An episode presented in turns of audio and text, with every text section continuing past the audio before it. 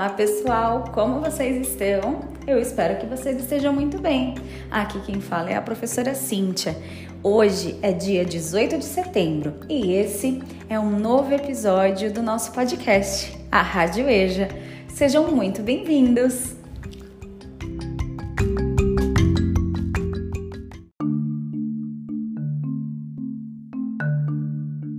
Hoje o nosso podcast vai tratar de um assunto bem delicado, mas que a gente precisa conversar. Preconceito. Vamos começar dizendo que o preconceito faz mal à saúde. Vocês sabiam que a intolerância de hoje pode ser a doença de amanhã?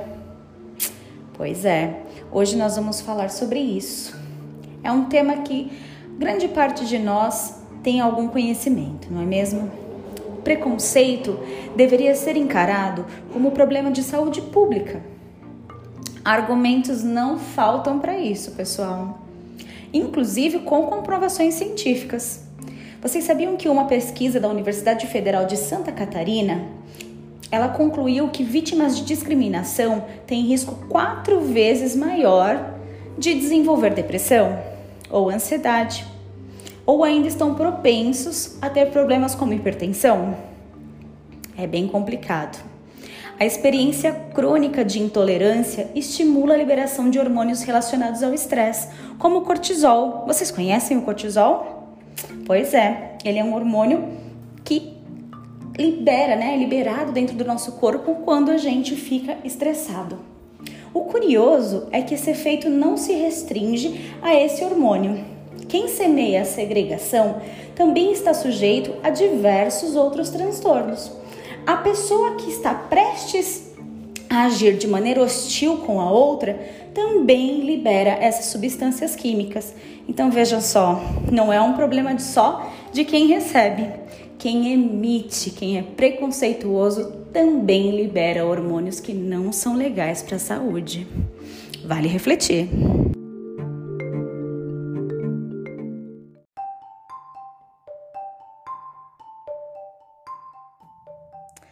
Olá, minhas alunas e meus alunos queridos da EJA. Cá estou eu, professora Mônica, a professora de língua portuguesa. E eu sempre estou aqui, juntamente com a professora Cíntia no podcast, para fazer jus, não é, a este nosso propósito de falar sobre as questões da linguagem, sobre as questões que a língua portuguesa é, abrange, sobre tudo isso que a professora Cíntia nos trouxe. Olha só, não é? é? A professora Mônica trouxe, aliás, eu trouxe minha mãe falando no episódio da semana passada é, sobre as questões daquelas palavras que reverberavam na mente dela. A minha mãe, ela disse sobre aquelas palavras que a impulsionaram.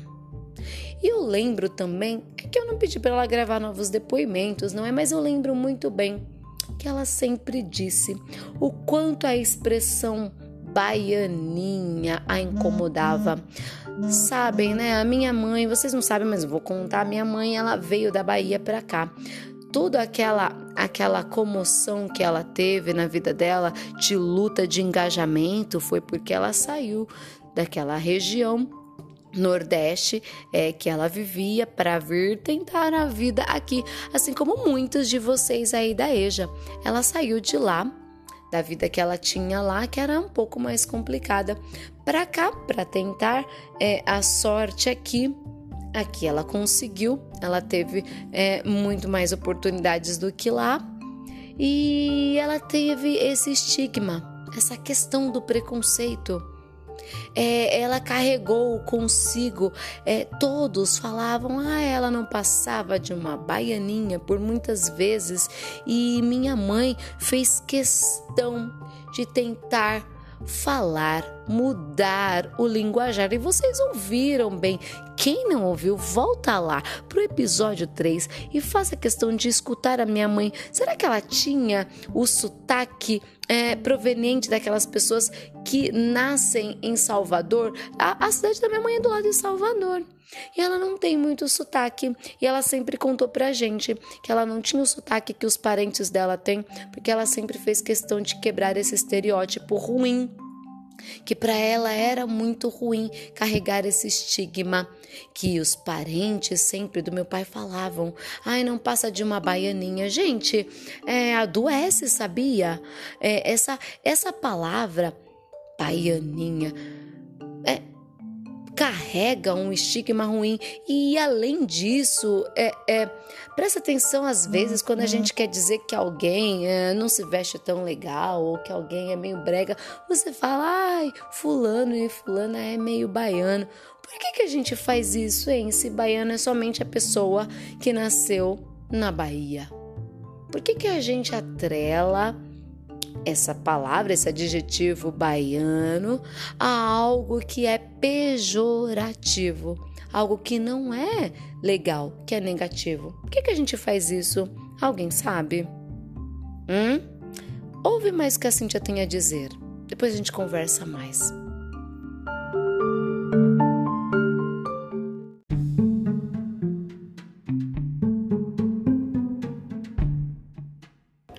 É, pessoal, a discriminação faz adoecer. Em situações de hostilidade, o nosso cérebro ordena a liberação de cortisol, um dos hormônios do estresse. Além dele elevar nossa pressão arterial, ele é capaz de interferir na ação da insulina, outro hormônio importante no nosso organismo. Essa substância, quando não funciona direito, deixa a glicose correr solta pelas veias, favorecendo doenças como diabetes do tipo 2. E sabia que só o fato de imaginarmos uma situação de rejeição já pode acontecer tudo isso dentro da gente? Por quê? Porque não desestabiliza a gente, né? E aí, quando você se sente dessa forma, desestabilizado, o cortisol vem à tona. Algumas áreas do cérebro trabalham com o que chamamos de pensamento antecipatório. O que, que é isso? A pessoa que sofre com o receio de uma possível discriminação, ela também já está sofrendo outros males que possam adoecê-la. Só de pensar que pode estar sendo vítima de preconceito, a pessoa já adoece, já libera essas bombas todas que para mim são venenos.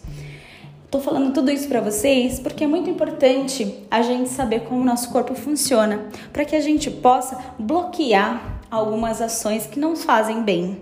Não é mesmo? É, pessoal, esse episódio tá bem interessante. Eu espero que vocês estejam gostando.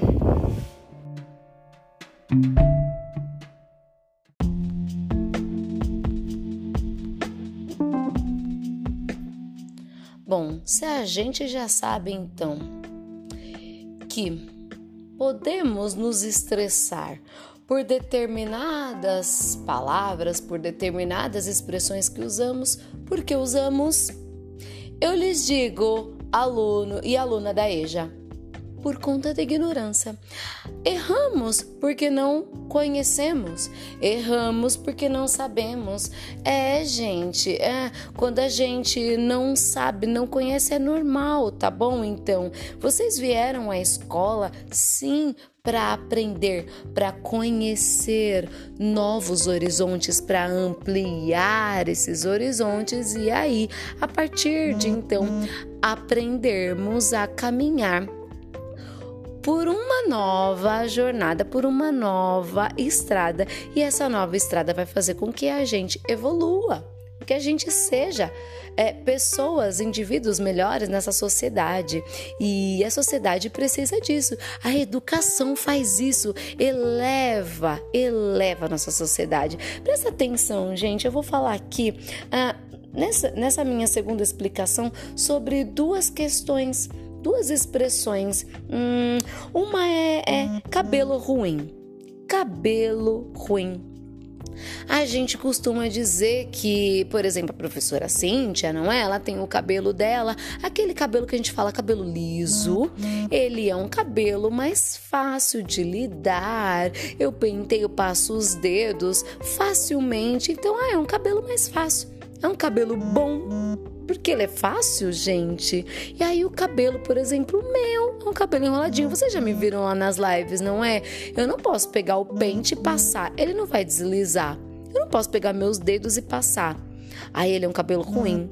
E as pessoas que têm um cabelo mais crespo, então, o que, que vai acontecer, gente? Ai, falam que meu cabelo é difícil. cabelo é ruim. As, ou as pessoas que têm cabelo mais crespo que o meu ainda. Nossa, seu cabelo é ruim. Imagina uma criancinha de 5 anos ouvindo isso. O que, que será? Será que não estressa? Será que, como a Cintia falou, eu estou aqui correndo o risco de falar alguma bobagem, mas o nível de cortisol não pode aumentar? Presta atenção em como nós somos levianos em reproduzir sistematicamente, estruturalmente, é, digo, ano após ano, essa expressão que alguém tem cabelo ruim. Por que, que a gente fala isso? A gente só tem cabelo diferente e a gente tem que aprender a lidar com cabelo diferente. Olha só o poder da palavra. O meu cabelo é diferente, eu tenho que lidar com ele. Eu gosto bastante do meu volume, gente. E quando ele está de um jeito que eu acho que é, é, não está muito legal, eu prendo, faço um penteado legal, fico descolada, ou faço um coque. Gente, ele não é difícil. Ele só é diferente. Vamos evitar o estresse? Que tal?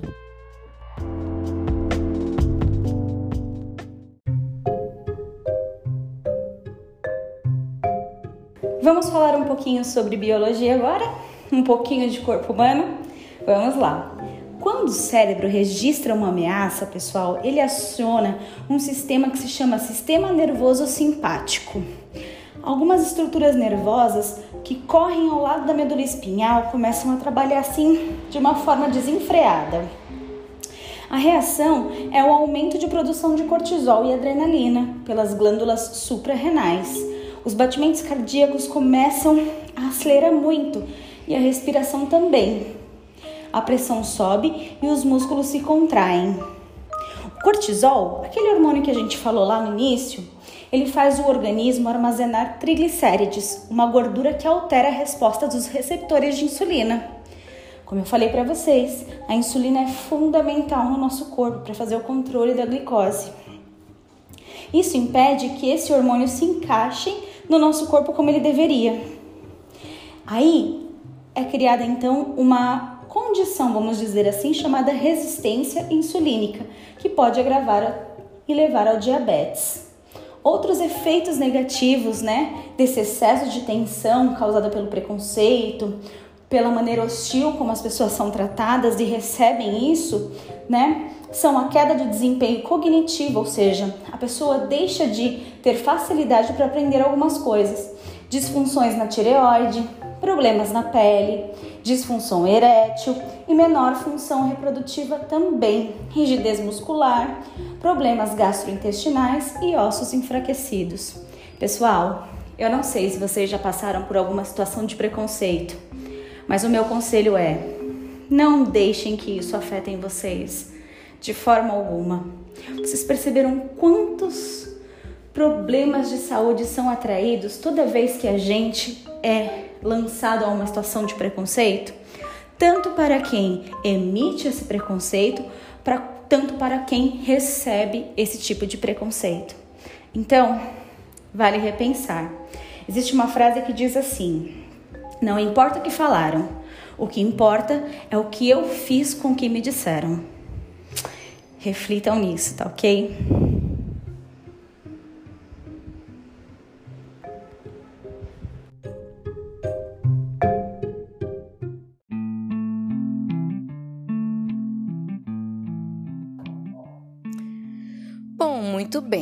Gente aprendeu desde o episódio da semana anterior que não importa o que me falaram, o que importa foi o que eu fiz.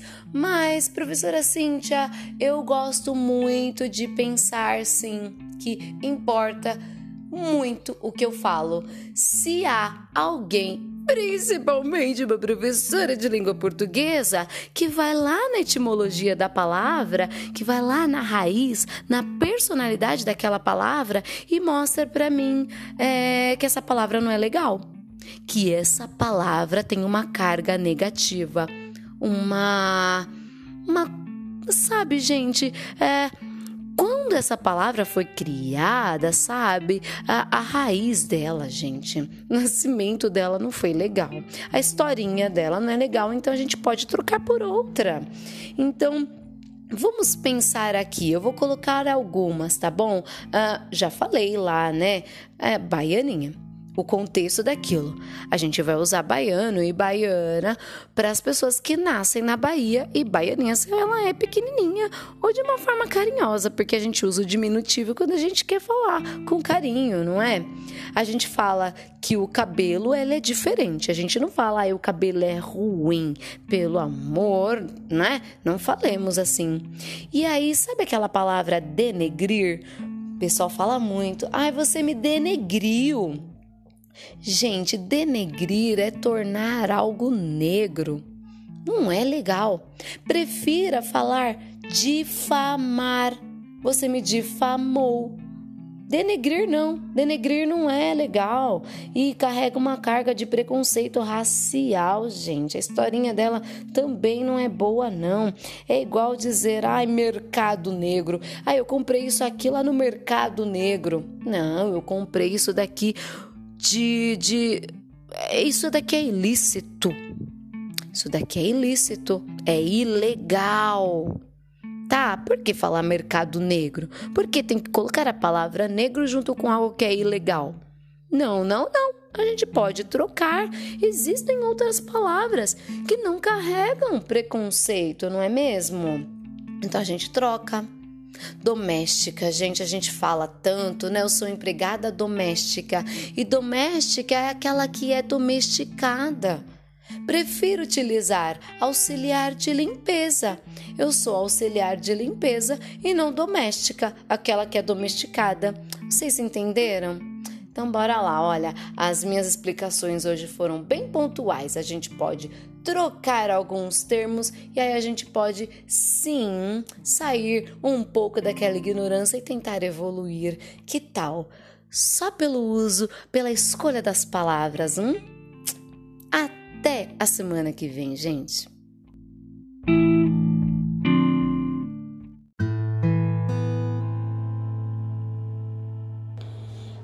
É, pessoal, os danos provocados pelo preconceito são incontáveis. A violência e a vergonha enfrentadas por quem é discriminado têm impacto na saúde mental também. Alguns estudos revelam que essas experiências afetam também aspectos fisiológicos.